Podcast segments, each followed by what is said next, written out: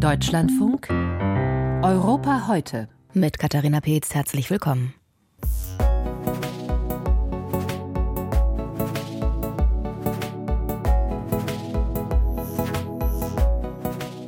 Gespalten in der Ukraine-Politik.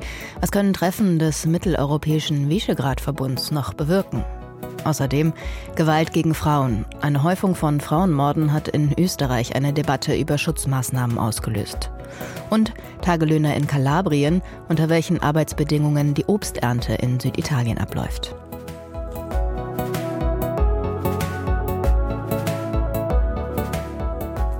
Auf dem politischen Parkett gehört es dazu, sich auch mal aus dem Fenster zu lehnen und die Reaktionen auszutesten. Der französische Präsident Emmanuel Macron hat mit einer Antwort auf eine Nachfrage bei der Unterstützerkonferenz für die Ukraine in Paris genau das getan. Macron schloss die Entsendung von Bodentruppen in die Ukraine nicht aus. Was folgte, waren zahlreiche Distanzierungen europäischer Staaten. Und ein europäischer Staatschef hatte schon im Vorfeld der Konferenz eine Diskussion über Bodentruppen angedeutet und sie als Eskalation kritisiert, der slowakische Ministerpräsident Robert Fico. Er gilt als einer der stärksten Kritiker der Ukraine-Politik der EU und fährt geradezu einen russlandfreundlichen Kurs.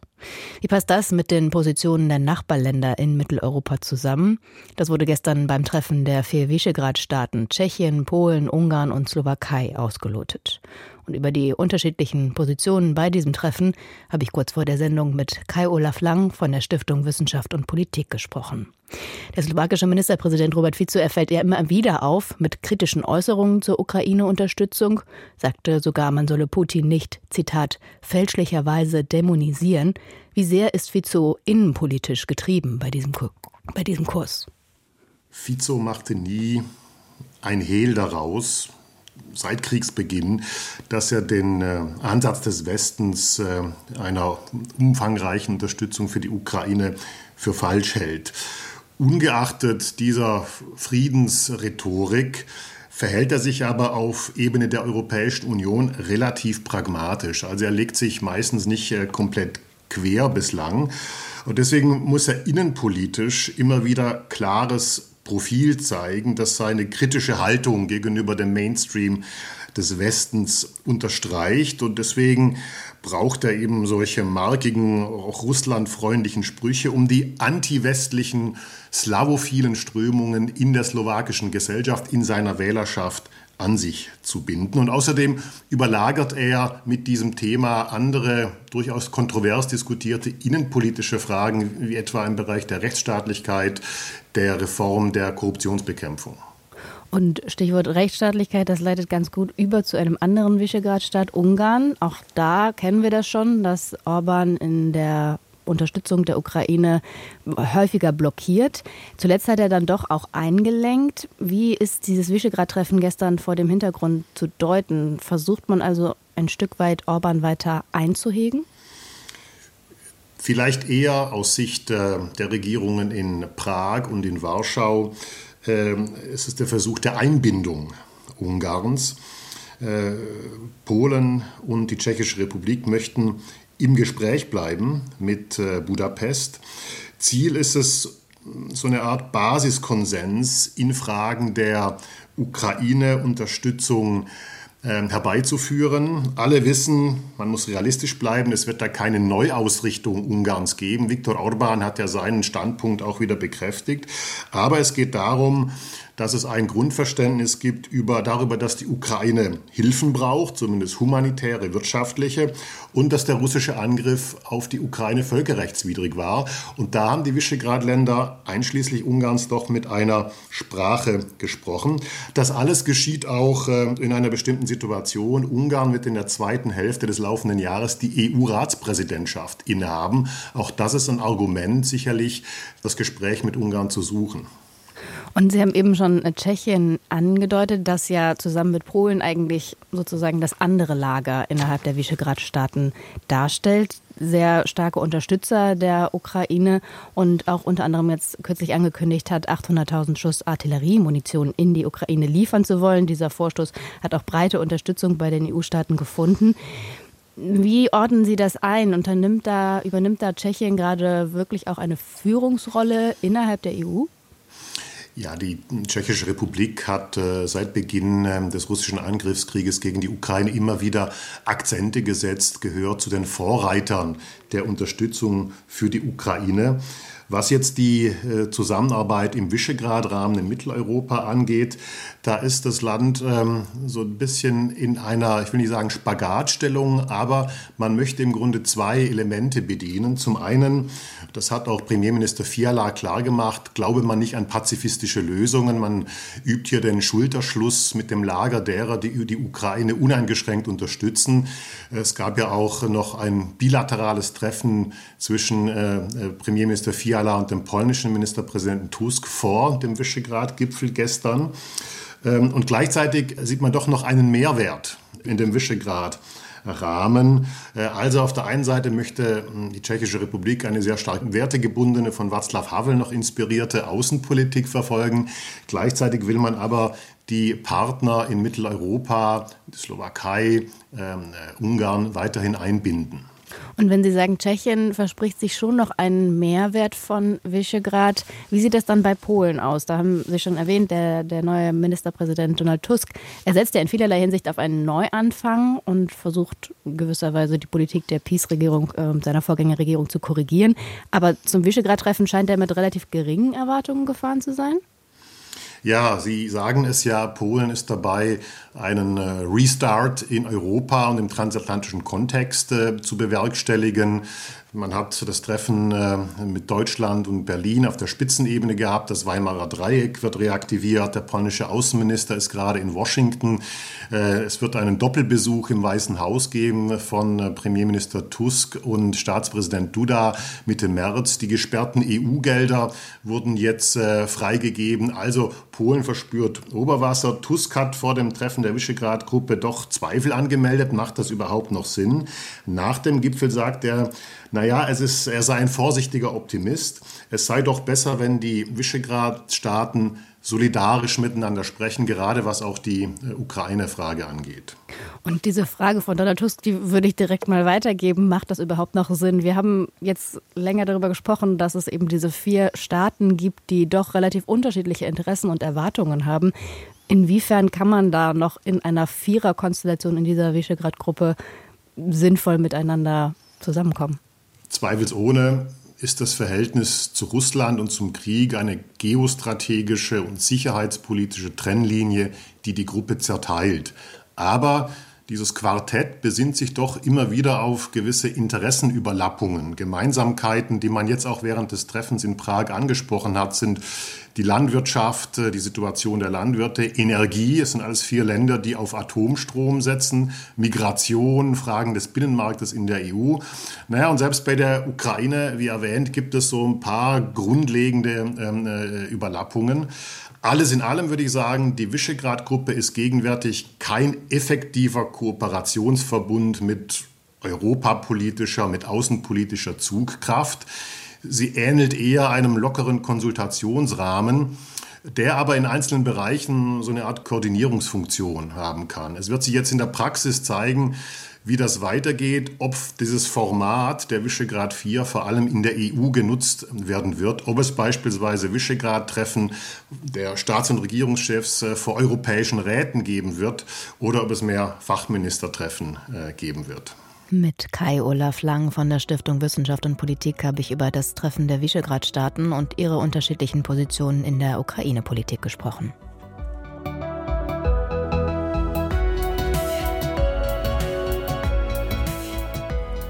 Wenn eine Frau ermordet wird, weil sie eine Frau ist, dann spricht man von Femizid.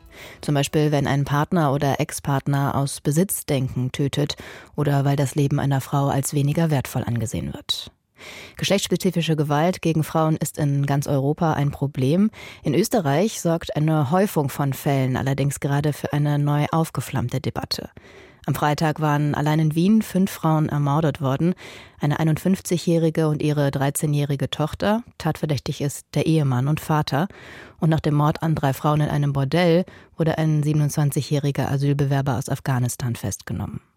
Seitdem wird über die Schutzinfrastruktur für von Gewalt betroffenen Frauen diskutiert und mit unserem Korrespondenten Oliver Schosch in Wien kann ich das nun vertiefen. Herr Schosch, diese fünf Frauenmorde sind am selben Tag geschehen in Wien. Sie sind aber ja, soweit man bisher weiß, sehr unterschiedlich gelagert, was die Motive der Täter angeht.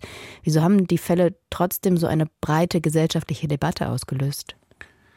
Ja, weil in Österreich das Thema Femizide seit einigen Jahren sehr groß ist. In der Medienberichterstattung wird Österreich oft auch als das Land der Femizide in der EU dargestellt wo das Problem sozusagen so groß ist wie nirgendwo sonst in der EU. Das stimmt so aber nicht ganz, denn da werden die Statistiken oft missinterpretiert. Wenn man genau hinschaut, stellt man fest, dass äh, viele andere Länder in der EU nicht besser sind und zum Teil noch schlimmer.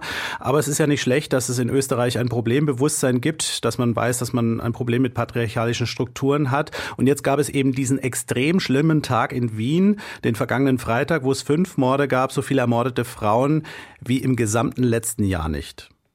Und nach diesen Vorfällen gab es nun die Kritik daran, dass sich die zuständigen Ministerien zunächst nicht zu den Vorfällen geäußert haben. Wie reagiert die Politik nun darauf?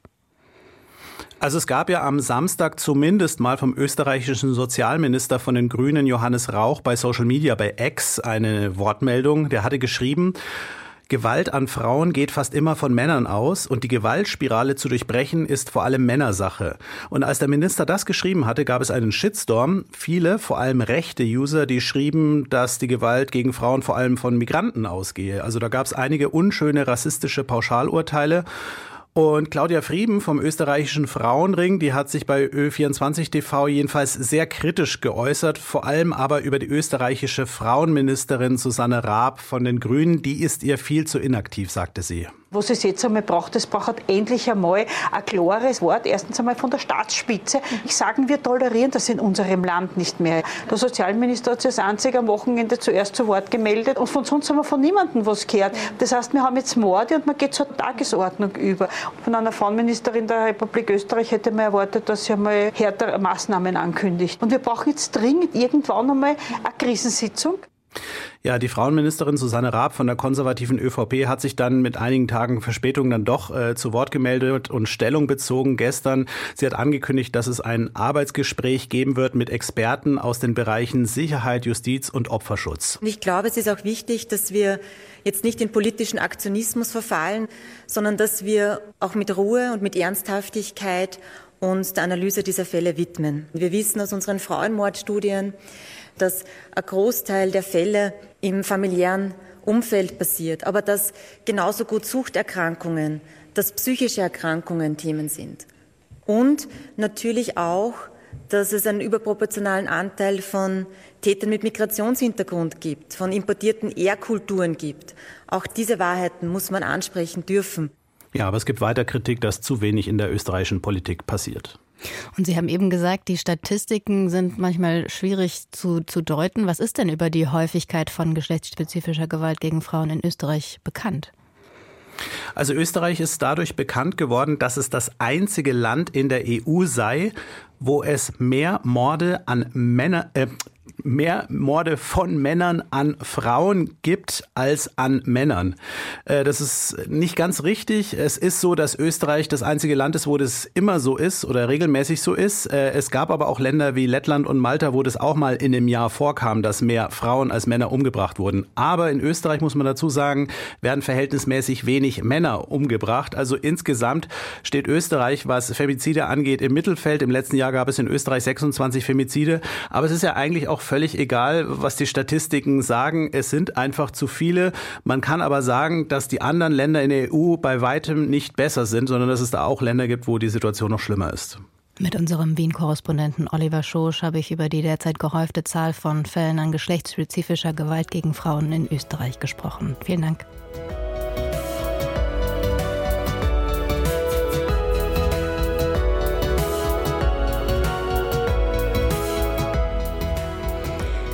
Wer hier bei uns Kiwi, Orangen oder Mandarinen im Supermarkt kauft, findet oft den Hinweis Ursprung Italien darauf. Und häufig stammt dieses Obst dann aus Kalabrien. Die Region gehört zu den größten Produzenten in Italien.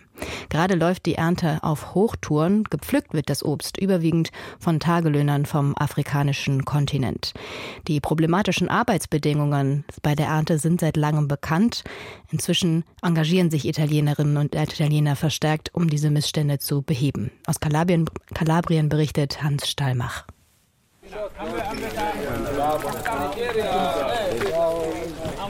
Am späten Nachmittag kommen die Tagelöhner von den Feldern zu ihrer Unterkunft, einer Ansammlung von Blechcontainern mitten in einer verlassenen Brachlandschaft. Rund 200 Männer wohnen hier. Zwischen den Containern nur nackte Erde, Pfützen, Müll. Ibrahim Jallo aus Ghana kennt die Probleme der Barackenstädte. Das größte Problem hier ist, dass die meisten unter unmenschlichen Bedingungen untergebracht sind und die meisten haben auch keine Dokumente. Aber alle haben das gleiche Ziel, ihren Familien am Ende des Monats etwas Geld zu schicken. Rund 48 Euro pro Tag kann hier ein Tagelöhner verdienen, wenn er Dokumente und einen Arbeitsvertrag hat. Wer keine Papiere besitzt, muss sich mit 15 bis 20 Euro täglich begnügen. Ibrahim Jallo arbeitet seit einiger Zeit als Übersetzer für die Organisation Medu Ärzte für Menschenrechte. Die bietet in den Barackendörfern einen kostenlosen Gesundheitsservice an. Die Krankheiten, erzählt die 27-jährige Ärztin Marta Vitali, ähneln sich. Das sind vor allem Muskelprobleme wegen der Arbeit, die sie machen. Die Beine und der Rücken werden sehr belastet. Es gibt aber auch viele Atemwegsinfekte, denn es gibt keine Heizungen. Sie frieren und entsprechend hoch ist das Risiko von Infektionen. Medu ist eine von inzwischen zahlreichen Organisationen, die in den Barackendörfern aktiv sind. Sie heißen Libera, Emergency oder Terra Justa. Auch die Gewerkschaft ist mit einem mobilen Team unterwegs. Nur vom Staat ist hier nichts zu sehen. Verantwortlicher bei der Città Metropolitana, also der Großraumregion Reggio Calabria, ist Michele Conia. Die Missstände räumt er offen ein. Meiner Ansicht nach gibt es da viele Fehler. Die Politik ist schlicht gescheitert. Dort sind richtige Ghettos entstanden. Und es gibt immer wieder Brände. Manchmal stirbt jemand und all diese Dinge. Allerdings, so Konia, wird die Kommune demnächst ein Programm starten, um die Tagelöhner langfristig dezentral in den Dörfern der Region unterzubringen. Dazu werde man alle Beteiligten, auch die Obstplantagenbesitzer, an einen Tisch holen. Die haben allerdings derzeit ganz andere Sorgen. Existenzangst geht um. Auch auf den Straßen Kalabriens gibt es Proteste mit Traktoren. Plantagenbesitzer Giorgio erzählt, was er für ein Kilo Clementinen erhält. 25 Cent. Viele Betriebe wurden schon aufgegeben. So kann man nicht produzieren. Unsere Clementinen aus Kalabrien sind ein erstklassiges Produkt, aber das wird nicht gewürdigt. Das ist die Situation. Die Obstplantagen sind in einer tiefen Krise. Das bestätigt auch die Anthropologin Chiara Tomasello, die die Wirtschafts- und Arbeitsbedingungen des Plantagensystems untersucht hat. Die Wirtschaft hier ist total verarmt. Die Produktion ist nicht marktfähig mit den Regeln, die in Europa gelten. Und dann gibt es ja auch noch den Pizzo, das Schutzgeld für die Mafia.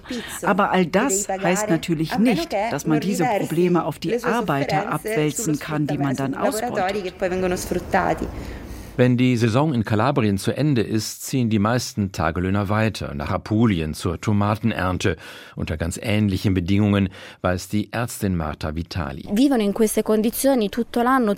So leben sie das ganze Jahr immer von einer Region zur anderen und sorgen dafür, dass wir preiswert Obst und Gemüse auf dem Tisch haben. Sie leben ohne Perspektive für die Zukunft. Das ist nicht leicht und auch nicht schön. Und es ist auch nicht wirklich menschlich umano. Der Beitrag von Hans Stallmach über die Arbeitsbedingungen, zu denen Obst in Süditalien für den europäischen Markt geerntet wird.